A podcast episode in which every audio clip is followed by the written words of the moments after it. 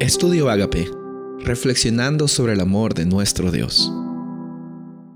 El título de hoy es Los Santos del Altísimo, Daniel capítulo 7, versículo 18. Después recibirán el reino los santos del Altísimo y poseerán el reino hasta el siglo eternamente y para siempre.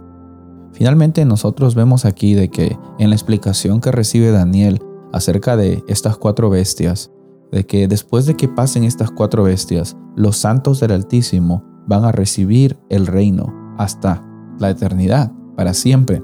Sin embargo, en la actualidad, nosotros ahora estamos pasando por diversas dificultades. Y en medio de estas injusticias, nuestro mayor anhelo debe ser de que el carácter de Dios y su juicio, que es un juicio perfecto, sean una realidad. En la Biblia encontramos de que el juicio tiene dos dimensiones. En primer lugar, tiene que ver con la salvación de, de, los santos y en el segundo lugar también tiene que ver con la victoria sobre el mal opresor. Y sabemos también que hay males que nos están oprimiendo. Muchas veces nosotros estamos eh, siendo atacados por el pecado, por las dificultades, por problemas que a veces nosotros decimos, ¿hasta cuándo? Es la pregunta de esta semana, ¿hasta cuándo? Y la verdad es de que los santos del Altísimo a lo largo de la historia han pasado por persecuciones, han pasado por victorias, han pasado por eh, protección divina, pero no ha habido un momento en el cual los santos del Altísimo han dejado de contar con la presencia y la bendición de Dios. Puedes estar pasando por dificultades, pero yo quiero que recuerdes que muchas veces eh, Dios nos tiene reservado muchas lecciones incluso detrás de las dificultades que estamos pasando. Y en la Biblia los santos del Altísimo, especialmente en Daniel, eh, es muy conectado con la idea del sufrimiento, eh, la idea de la persecución, pero también la idea de la santidad en la Biblia tiene mucho que ver con eh, cómo es que algo está siendo separado o preservado para un propósito especial.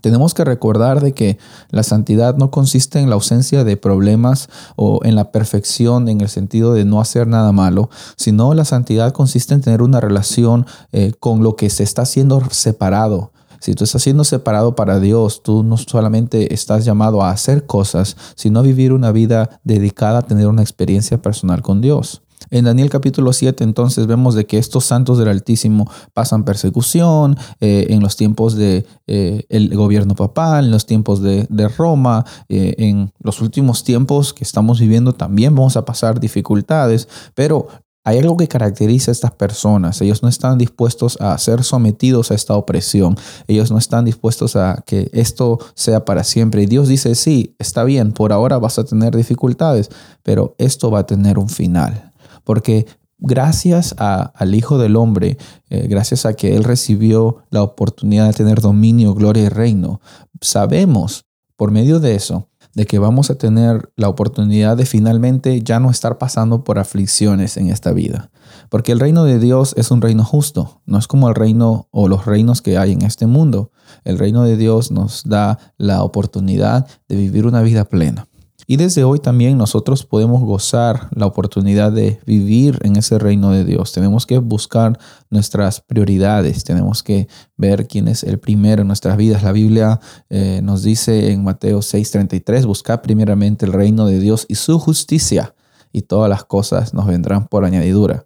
La justicia de Dios es lo que debemos buscar, no eh, lo que nos beneficia a nosotros, sino dejar de que Dios moldee y talle nuestras vidas, que nos dé la oportunidad de mostrar qué es lo que no está bien, qué es lo que eh, tenemos que quizás dejar, pero que no sea una una situación de donde solo cambiemos nuestra conducta, sino que como santos del Altísimo tenemos que incluso tener una relación personal con nuestro Dios. Porque si estamos separados para Él, para Él es que vivimos, por Él es que somos. Eh, tenemos que reconocer de que si estamos aquí es porque Dios tiene un plan para nuestras vidas. Y si lo tiene, porque al ver en el libro de Daniel, en el capítulo 7, encontramos de que en medio de esos juicios, Dios se preocupa por las cosas grandes de la humanidad pero también por las cosas pequeñas. Él oye cuando tú estás pasando por dificultades y Él está dispuesto a socorrerte.